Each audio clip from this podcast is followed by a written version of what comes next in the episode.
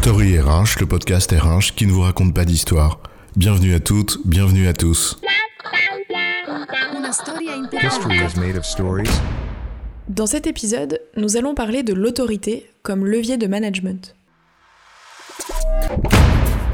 On va pas y aller par quatre chemins, chef. Le bon chemin, c'est celui que je te trace. Et que je t'ordonne de prendre parce que je suis ton chef. Chef. On ne discute pas. En rang par deux, je veux voir qu'une tête. C'est ça, oui. Et la ceinture, c'est pas en porte-couille. Non, je rigole. L'enfant rebelle te répond Cause toujours, parle à qui tu veux.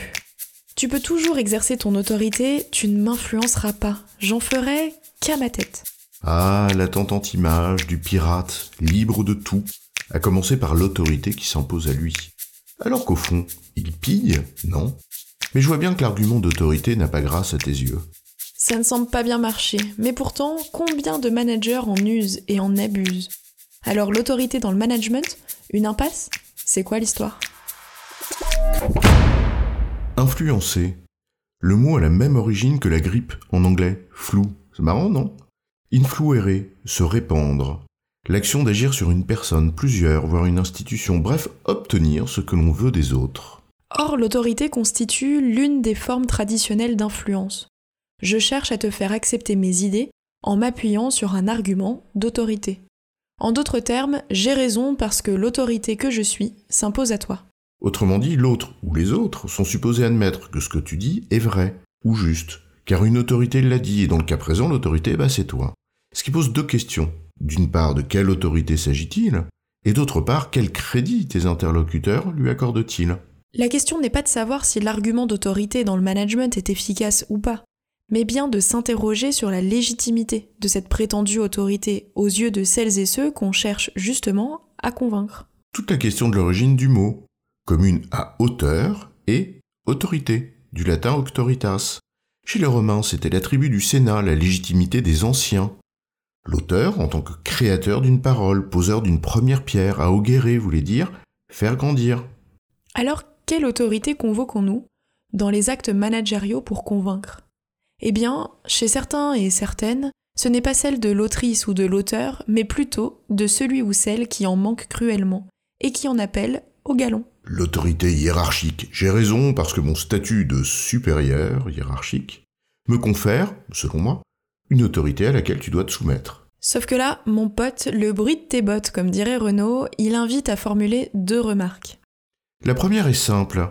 Le lien de subordination auquel je dois me soumettre te confère le pouvoir de m'imposer une décision in fine, que j'y adhère ou pas.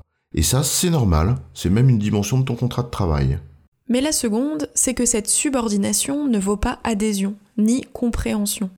Dis en d'autres termes, ce que tu m'imposes parce que ton statut te le permet, il t'en donne le droit, certes, mais ça ne change rien au fait que bah, tu ne m'as pas convaincu. Tu peux toujours asservir, petit chef, mais te plains pas après de mon absence d'engagement.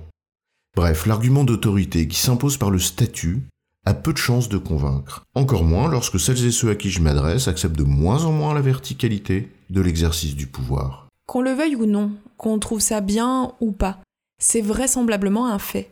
Celles et ceux à qui tu t'adresses voient cela comme une autorité arbitraire, le fait du prince. Donc il faut trouver d'autres voies. Car des autorités, il y en a d'autres. On peut invoquer, par exemple, l'autorité de l'expert. Elle invite la compétence reconnue par les pairs. Difficile de s'y opposer, non? Seulement voilà, celle-ci aussi, à tort, est rejetée. Non pas qu'elle ne soit pas légitime dans l'absolu, mais elle n'est plus vue comme telle par un nombre croissant de personnes. C'est sûr que lorsque tout le monde s'autoproclame expert de tout et n'importe quoi, dès qu'il y a quelque chose à gagner, à commencer par de la visibilité, et qu'il suffit d'un porte-voix pour trouver audience et être entendu, bah pas sûr que l'autorité de compétence y gagne. Ça tourne vite en effet à l'autorité de l'imposture, celle qui fait du bruit ou qui maîtrise les codes des algorithmes qui lui permettent. Bref, n'épiloguons pas. Celle-ci aussi s'avère de moins en moins efficace pour convaincre. Alors l'autorité d'une personne morale, peut-être? C'est pas moi qui le dis, mais c'est Gallup ou McKinsey. Ouais, je crains qu'on en revienne au même problème. Elle n'emportera pas l'adhésion. Au mieux, on en critiquera, souvent à juste titre d'ailleurs, le regard trop général ou l'éloignement avec la réalité du terrain. Au pire, on dénoncera ses collusions et intérêts bien sentis. Parfois, là aussi, à juste titre malheureusement. Il nous reste, peut-être alors, comme les anciens du Sénat des Romains, l'autorité du sage, celui qui est détenteur d'un héritage, et qui porte un regard sur des temps beaucoup plus longs. Tiens, on peut inviter la sagesse du philosophe ou l'analyse du sociologue. Ouais, mais là encore, on rejettera la distance de l'un, trop éloigné du terrain, ou de l'autre, trop ancien pour comprendre un monde qui a changé. Voilà donc qui limite les possibilités. On posait deux questions. L'autorité de qui et sa légitimité aux yeux de ceux ou celles à qui on s'adresse. On voit à l'énoncé de cette liste d'écueils que lorsque la légitimité s'efface de plus en plus, eh bien la première question importe peu. Qui es-tu donc pour m'imposer tes vues, moi qui le vaux bien? À croire qu'il ne resterait plus que la vedette de service. Genre en mode euh, c'est le plus populaire qui l'a dit, donc euh, c'est vrai. Et hop, on convoque l'influenceur du moment. Et le tour est joué. Pas sûr qu'on y gagne non plus.